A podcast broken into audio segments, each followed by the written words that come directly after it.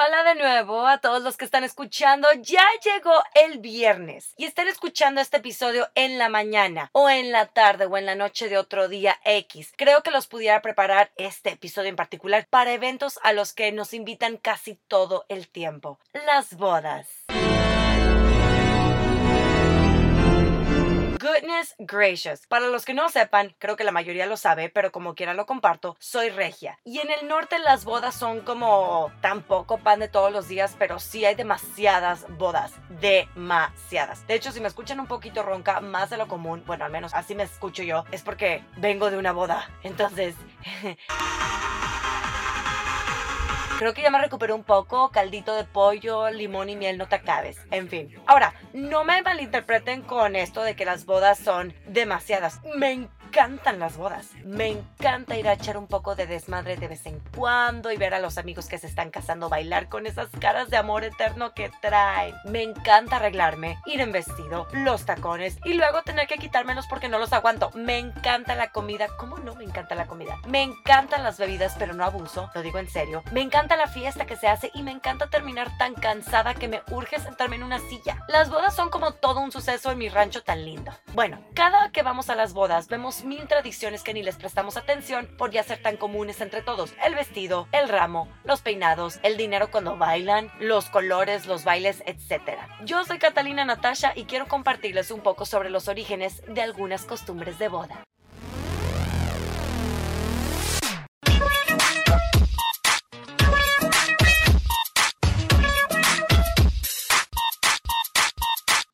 Énfasis en que el tipo de boda que describí en donde es más desmadre que nada no es el tipo de boda que quiere todo mundo o que tiene todo mundo. Hay algunas bodas más tranquilas que se llevan a cabo en patios o jardines. Hay otras en donde solo se lleva a cabo la ceremonia civil. Tipos de bodas hay millones. Más cuando se ajustan a los gustos de los novios y las peticiones también de los papás. Porque pues las bodas cuestan, ¿no? ¿Y quién las paga, hijito? Bueno fuera que solo se pagara el casamiento civil y o de la iglesia y eso ya incluyera el paquete de la fiesta o reunión que se quiere realizar. Voy a comenzar por platicarles sobre el ramo de las novias. ¡Qué bonito! Mire, señorita, yo le recomiendo que en su ramo se encuentren unas begonias rosas, ya que significan una relación bien encaminada. ¡Ay! ¿Y por qué no unas precias también para que hablen del valor de su inocencia? ¡Ja! El ramo de la novia es un elemento hoy en día crucial para la novia, porque obvio que le va a tirar a la manada de amigas que les urge agarrarlo. Es como ver a las mujeres que no se quieren jamás tocar. Jugar rugby es fabuloso. Pero ya bien, el origen del ramo de novia viene desde tiempos cuasi medievales. Entendamos un poco el contexto. Era la Edad Media, un milenio en el continente europeo que duró del siglo V al XV y fue un momento de gran oscuridad en muchos aspectos, literaria, social, política, etc. En esos tiempos no existían muchos hábitos de higiene. La gente no compraba ropa nueva hasta que literal se le cayera de encima. Obvio todo el mundo dormía con la misma ropa en la que trabajaba, ni se digan sus dientes. Era normal que a muchos les faltaran unos dos o tres pares de dientes, si bien les fue. Y los baños... sepa la bola si se daban mínimo el baño del mes. En mi episodio Origen del Alcohol parte 1 hablé sobre por qué era más sano tomar cerveza que agua, por si le quieren dar una checadita. El punto era que la gente apestaba y apestaba a rayos.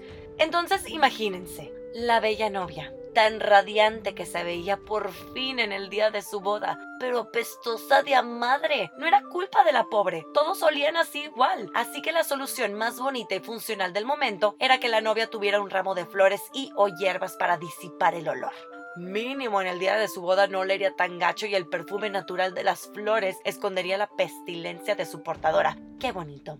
Ahora, otra teoría es que originalmente las novias cargaban con ramos compuestos de ajo, eneldo y otras hierbas para alejar malos espíritus y atraer energías positivas para su matrimonio. Ya para que luego no oliera tan fuerte el ajo más que nada, le agregaban florecitas. Obvio, cada flor tiene su significado. ¿O qué? ¿Ustedes creían que no eran supersticiosos?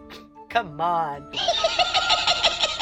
Hablando de superstición, tirar el ramo originalmente se debía a eso. Se creía que quien atrapara el ramo de flores se casaría pronto y fuera de superstición. Esta tradición también ayudaba a los hombres a saber quiénes eran las solteras y así las buscarían, se casarían y el círculo se cerraría.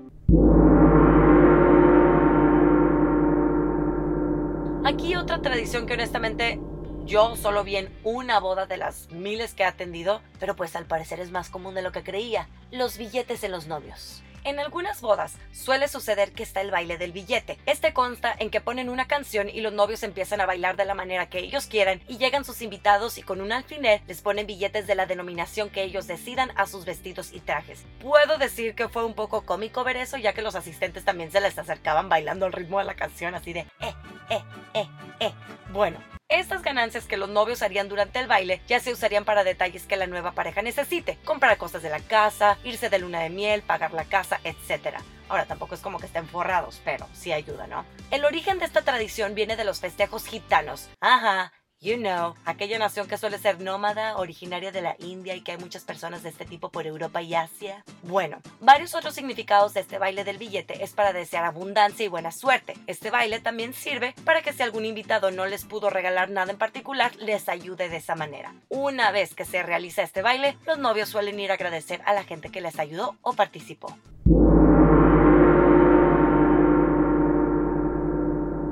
Otra tradición la pedida de mano al padre de la novia. Esto viene desde el simple hecho de que antes la mujer no tenía voz ni voto en cuanto a casarse o no. Era quien el papá decidiera que era bueno para ella. Por lo tanto, el permiso para casarse no era ella. Tomemos en cuenta que en estos tiempos en donde la mujer solo vivía para su casa y luego para su esposo, ellas se casaban muy jóvenes. Fueron siglos en donde no existía el término de la adolescencia y las mujeres pasaban de ser niñas a señoritas. Madurabas porque madurabas y ya sabías lo que tenías que hacer. Es como si la mujer recibiera un entrenamiento desde niña para saber cómo casarse y ser buena madre y ama de casa. Qué triste. Ahora bien, el concepto de pedir la mano tiene su origen en el derecho romano, que a su vez viene de la antigua Roma. En ese entonces, las mujeres sí poseían de sus derechos, y vaya que los ejercían bien, pero a pesar de ello, quien tenía la última decisión en cuanto a sus uniones era el padre. El término para esta pedida se llamaba manus, que literalmente significaba en latín, eh, pues, mano.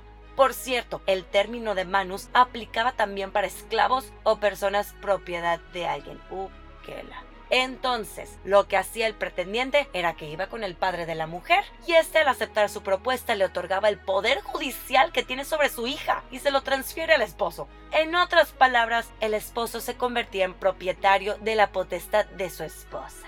La ceremonia de matrimonio se llamaba esponsales vocablo que proviene del latín sponsus, que significa asumir un compromiso. De ahí viene la palabra que usamos hoy en día para esposo y esposa, esponsales. Gracias al cielo y a la evolución de esta mentalidad machista, no lo digo con odio, es lo que es, hoy en día el novio le pide ya la mano directamente a la novia. Por lo tanto, el hablar con el papá de la novia es más que nada como una tradición que simboliza respeto a los padres de la novia, no tanto porque se busque un permiso literal aunque existen comunidades en donde todavía se aplica el manus porque él controla la vida de la hija.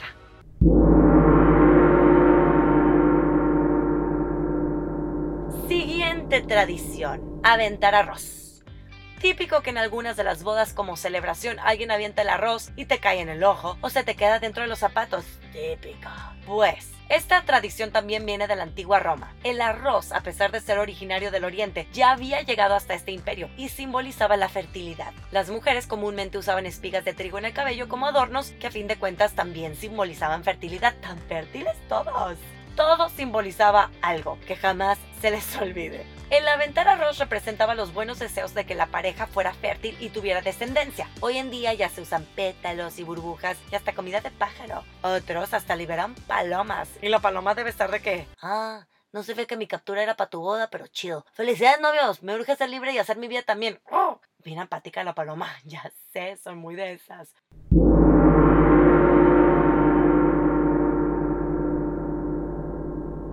Ahora, ¿por qué la tradición de la liga? No seas cochina, novio. Ay, te pasas y enfrente de todos. Jijiji. Pero ándale, encuéntrala y que se la gane el merecido. La liga tiene su origen en Francia, en donde la creencia era que tener un retazo del vestido de la recién casada era de buena suerte para los invitados. Entonces, lo que hacían los pillos era perseguir a la novia y destrozarle el vestido. ¡Ya! Imagínense si eso sucediera aún horror. Nuestra querida Iglesia Católica cambió esta tradición para que no fuera tan gacha para ella, invitando a que la novia fuera mejor quien se quitara la liga y la aventara a los hombres. Con el tiempo, para brindarle una mayor seguridad a la mujer de los invitados impetuosos o intensos, se cambió a que fuera el novio quien le quitara la liga. Gracias. La liga en un inicio simbolizaba la virginidad y se usaba para sostener las medias que usaba la novia. Con la invención del látex ya no era tan necesaria la liga y tomó un giro más misterioso y sensual. La razón de tirarla, al igual que el ramo de las flores, era para que el hombre que la atrapara tuviera suerte y fuera el siguiente a casarse. Así, las mujeres también echando un ojo a los solteros. Nada tontos ninguno, ¿eh? Quiero nomás recalcar que existen miles de actos simbólicos y tradiciones matrimoniales. Claramente no los voy a cubrir todos en este episodio. Tendré que lanzar la segunda parte para eso. Les comento por si acaso hay alguien que dice, eh, ¿qué pasó? Faltó esto y lo otro y lo demás. Bajo aviso, no hay engaño. Escuchan cómo me estoy poniendo más ronca. Goodness gracious. Vamos ahora con la luna de miel. El origen de la luna de miel nunca tuvo que ver con un viaje, la verdad. El origen del término viene desde Babilonia, ya que el suegro le daba al novio de beber durante un mes cerveza de miel, lo equivalente a un ciclo lunar. En la Roma antigua, ya que los romanos, al igual que los regios, le entraban mucho a las bodas al parecer, la mamá de la novia daba como regalo a los nuevos esposos miel, con el fin de poder recuperar las fuerzas perdidas de la noche de bodas que se había llevado a cabo un día antes.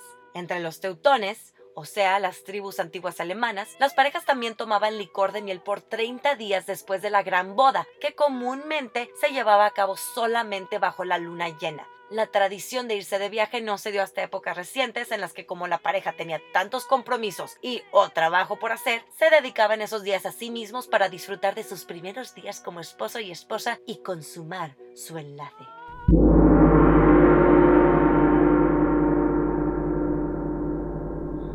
Por último, creo que de los detalles más significativos de una boda, el vestido de boda.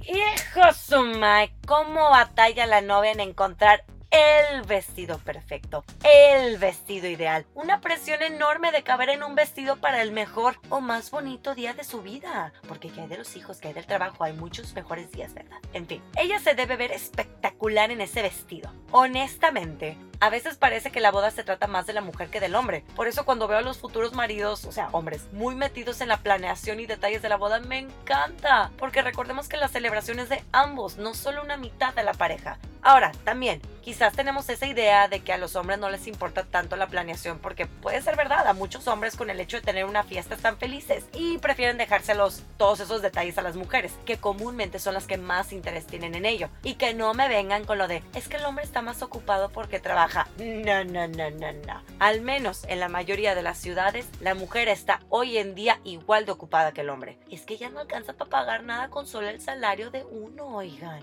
En fin, el famoso vestido. El preciado vestido. El caro vestido. El blanco vestido.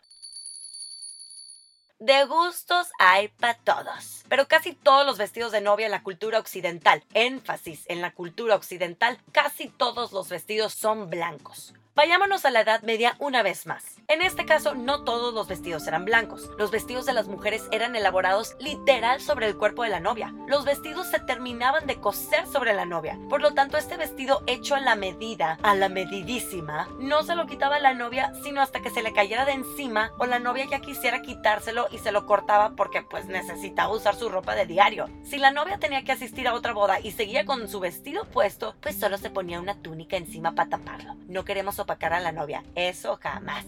Pero la razón de por qué es blanco se cree que se remonta a la reina Victoria de Inglaterra. Ella se casó con el príncipe Alberto en 1840 y el día de su boda, creando un escándalo, porque ella sí podía hacer lo que quisiera y no era bien visto en ese entonces, se casó de blanco. Antes de esto, el blanco era solo usado para funerales. La reina decidió diseñar su propio vestido y mandó hacerlo de satín con encaje. Claro que esta fue la comidilla de la crítica de la aristocracia inglesa y convirtió su ceremonia de ser algo muy ordinario entre reyes y reinas a algo para ser recordado hasta el día de hoy. Antes de esto, los vestidos de novia eran casi todos eran rojos. Después de la boda de la reina Victoria, las chicas querían verse igual que la realeza, por lo que comenzaron a adoptar en su paleta de colores los blanco, marfil y hueso. Antes de la reina Victoria, fue la reina María I de Escocia quien usó blanco en su boda en 1558, pero la moda no despegó. Conforme pasó el tiempo, se dijo que la razón de por qué la novia usa blanco es para simbolizar la pureza y su virginidad, porque siempre pura, nunca impura.